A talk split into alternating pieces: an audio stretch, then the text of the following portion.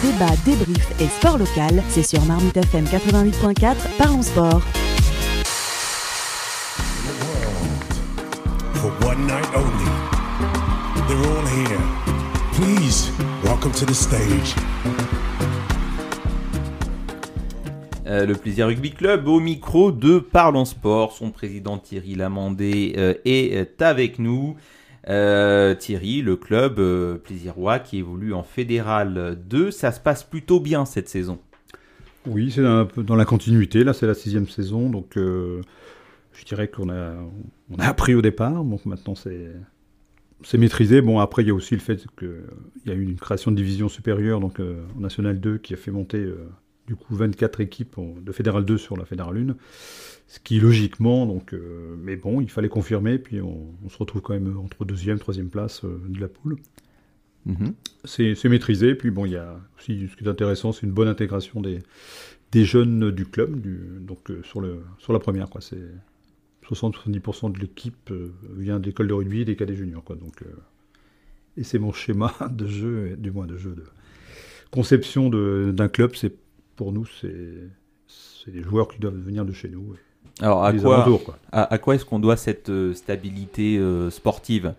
Euh, Il y a un staff qui est là depuis aussi Voilà, quelques bah, temps. Sébastien, donc ça fait également sa sixième année avec nous là. Bon, avant il était aussi, il a travaillé sur les cadets juniors, il a eu des, ils ont eu des résultats. Là, c'est beaucoup d'entraîneurs plaisirois à la base, donc c'est aussi plus simple, plus facile au fonctionnement. Donc moi, ça fait 26 ans que j'y suis euh, président, donc euh, ça, se passe bien. On a des bonnes relations, donc euh, tout se passe.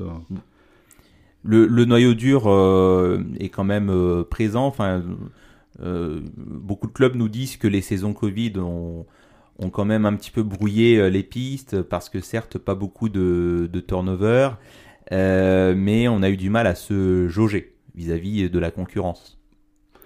Oui, je dirais que nous, on a, sur la période Covid, là, on a peut-être baissé de quoi, de 30-40 jeux, licences. Là, on Ouais. est revenu à- avec le, je regardais avec Ouais. l'ensemble des dirigeants et des éducateurs, on est à peu près euh, 500 là. Donc, euh, on a largement dépassé le 2019 avec euh, tr- 25, euh, 25 à 30 éducateurs. Donc, euh, la plupart brevetés, euh, des, des DE. Je veux dire, c'est aussi le, le gros point qu'il faut pousser, c'est la formation des éducateurs et puis la, qualité pour euh, bien encadrer quoi. Mhm. Euh, sur, euh, sur cette saison-là, euh, on, voit que vous êtes quasiment imprenable à domicile. Comment et, et que parfois il y a de, de bonnes séries.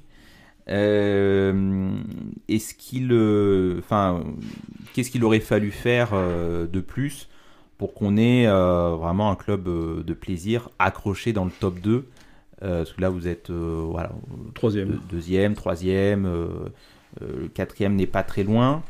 Euh, comment euh, faire en fait pour se stabiliser dans, dans le top 2 Bah, là, il aurait fallu euh, maîtriser un peu plus. Là, on a été perdre à, Antony un match qui, qui était largement à notre portée. parce qu'on a- je crois qu'on a eu 16 points d'avance à 10 minutes de la fin. Donc, euh, on s'est mis euh, à jouer euh, sur courant alternatif et puis euh, on a perdu, euh, je dirais, ce match-là qui, Hmm.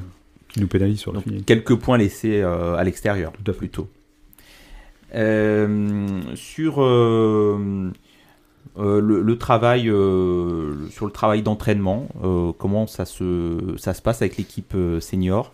On va beaucoup puiser euh, chez les jeunes. euh, Bah, disons qu'il y a un groupe qui senior euh, compétition, donc Ouais.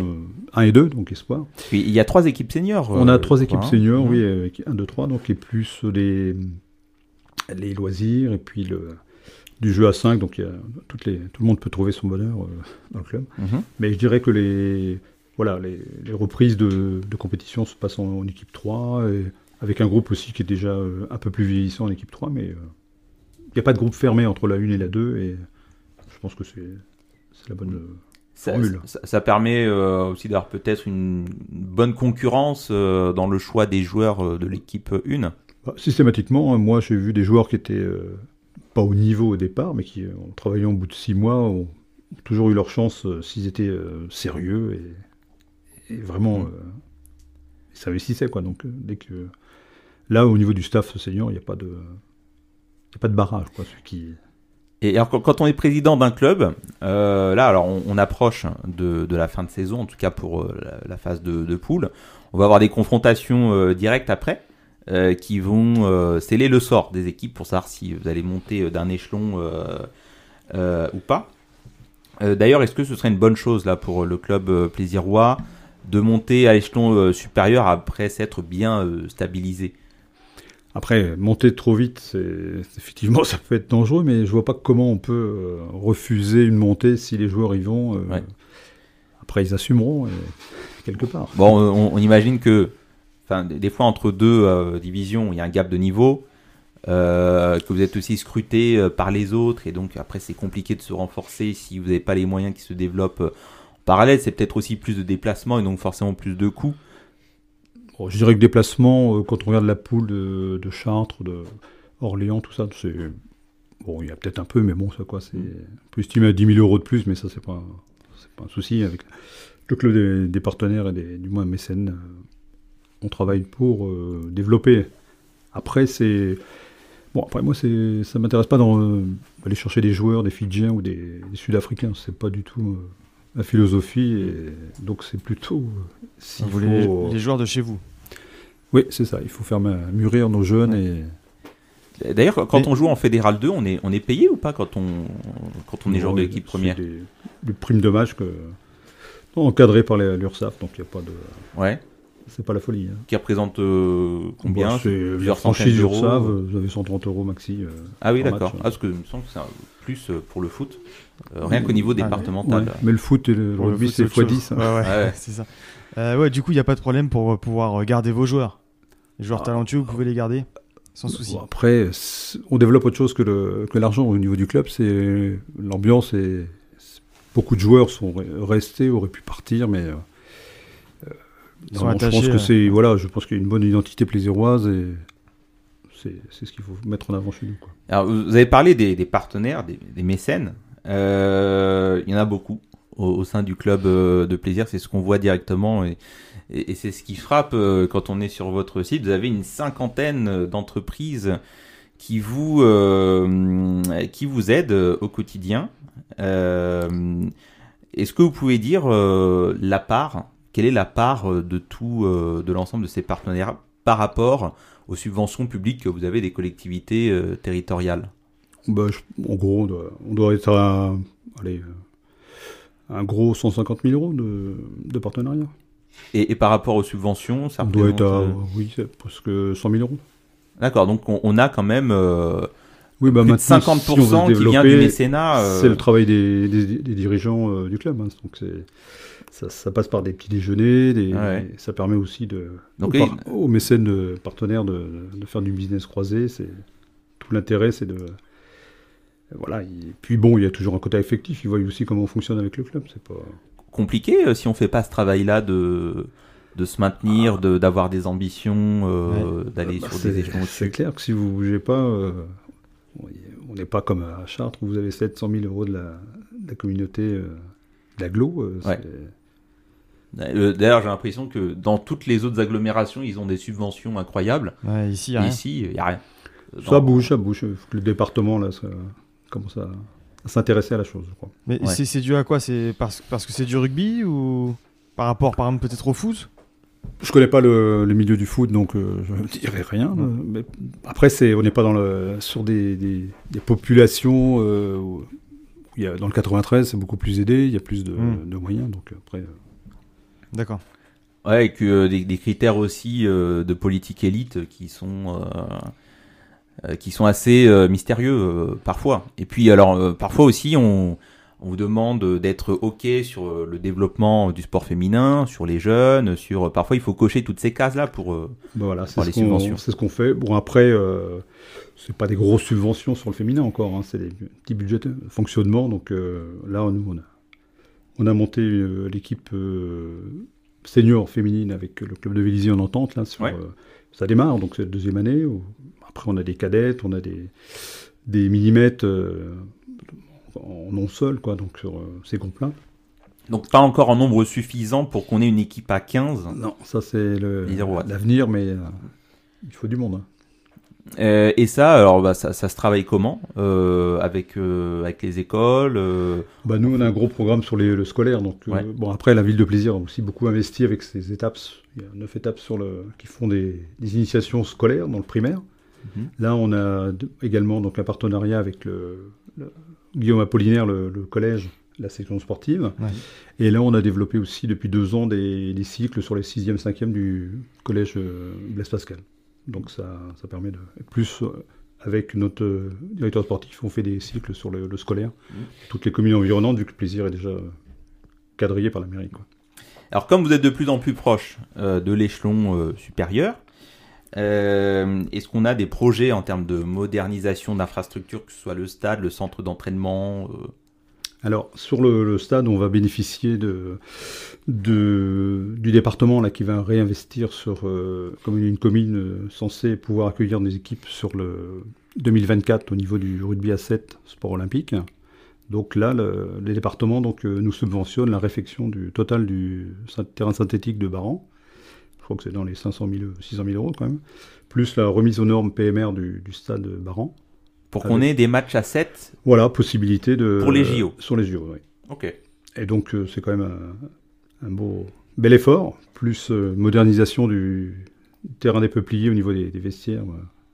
Parce qu'on n'avait que deux vestiaires pour deux terrains, donc maintenant, c'est un peu compliqué. Donc là, c'est aussi des choses. Et ça, c'est Mm.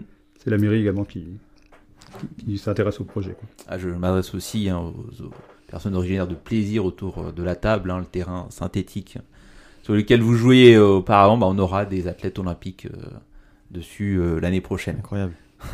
On l'espère. Euh, sur, euh, sur, les, euh, sur les jeunes, maintenant, comment, comment vous faites? Est-ce que vous, pareil, vous, il y a des écoles de rugby intervilles, comme, ça peut, comme on peut en trouver dans d'autres villes d'Yvelines? Pour l'instant, on est, on, est, on, est, on est seul sur toutes les catégories au niveau du, du club. hein. Mm. Sur l'école de rugby, il y a à peu près 100 160 gamins. euh, les cadets, on doit être une trentaine. Et puis les juniors, c'est un peu plus, c'est 45. Euh, tout ça nous a poussé aussi à bouger. Et pendant le Covid, on a réfléchi à ce centre d'entraînement. Donc on a mis en base depuis deux ans les, les structures d'entraînement. Ça veut dire que les jeunes ont jusqu'à 11 heures de, de- de rugby par semaine, donc des, entre les moins de 16 ou, ou plus de 23 ans. hein. Ce qui fait qu'on a eu la, la- un- on est en cours de labellisation sur le centre d'entraînement. Quoi.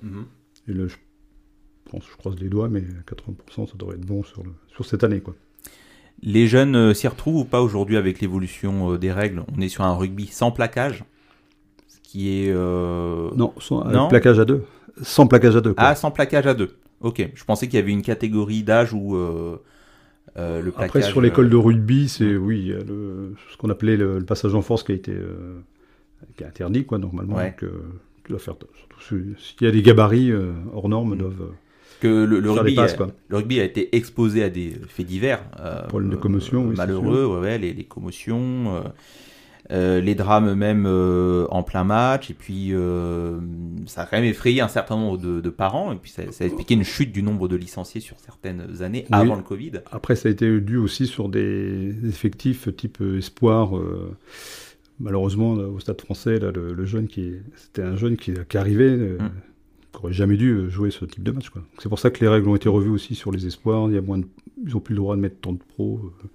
D'accord. parce qu'avant, vous aviez des pros mélangés, donc euh, c'était. euh, Mais, mais alors comment ça se traduit ça chez les jeunes? Est-ce qu'on euh, fait davantage de prévention sur les techniques euh, de plaquage ou alors sur euh, l'intervention médicale dès lors- Bah, derrière, oui, parce que si vous avez une commotion, vous avez un carton bleu, donc euh, vous êtes amené à revoir un neu- neurochirurgien pour reprendre la pratique Mhm. du, du rugby. Quoi. Il y a toujours un médecin Non, Quand il y a un match il y a pas de. Non, pas, pas non, ce là, stade-là. Mais bon, les choix sur les seniors, on a des, des ostéos qui sont assez. euh, qui réagissent très vite, quoi, en cas de problème. Mhm. Mais j'avoue que je touche du bois. Cette année, on n'a pas eu de. Alors, on va se projeter un petit peu là sur les derniers matchs euh, qui restent. Donc, vous allez vous déplacer euh, à l'Heureux le week-end prochain. Et puis, euh, gros match dans deux semaines, puisque Plaisir accueille Le Havre, le leader de la poule. Euh, qu'est-ce qui va, qu'est-ce qui se prépare, notamment là sur ces deux grosses affiches? Il me semble que l'Heureux est juste derrière vous d'ailleurs, au classement. Voilà, l'heureux, donc ça va être la bataille pour la troisième place. hein. donc Mm. euh, pour l'instant, ils ont 4 points derrière nous. Donc si on, on perd ou euh, on- donc on remettrait en cause notre quatrième place. Donc euh, ça c'est clair. Bon après, euh, il nous reste à jouer le Havre. C'est pas gagné, mais il y a un challenge au niveau des joueurs. Donc euh, avec une belle fête euh, qui est prévue avec euh, réception de tous les, les mécènes, les partenaires, les les gens de la mairie, du département. Donc ça c'est le 2 avril. Ouais. Et puis après, donc on reçoit, on va au, à Orsay, donc en fin de saison. Alors ju- juste pour resituer un peu pour nos auditeurs auditrices, si vous gagnez ces deux matchs, vous atteignez quelle place? Et vous pouvez espérer peut-être terminer combien à la fin de Après, la ça saison? dépend de ce que font les autres équipes. Ouais, bien donc euh, ce qu'il faut, c'est savoir c'est que sur les deux premières places, il y a, vous allez directement en 16e, vous n'avez pas de barrage. Ouais. Si vous passez euh, de la troisième à la sixième place de la poule, vous croisez avec la poule 1, euh, c'est-à-dire que le troisième joue contre le sixième de la poule 1. Et, D'accord. et après, vous faites les 16e en aller-retour. Si vous gagnez les 16e, vous allez en 8e aller-retour. Et là, en gagnant les 8e aller-retour, vous montez Ah oui. en Fédéral 1. Donc, Donc, le euh, chemin est encore long. Voilà, il y a encore de belles recettes à la maison à- Ouais. à faire. Donc on rappelle, hein, 26 mars, euh, déplacement à l'Heureux, et puis surtout le euh, 2 avril, euh, plaisir qui va accueillir euh, le Havre. Euh, Stade Robert Baran, c'est ça? Le bien nommé.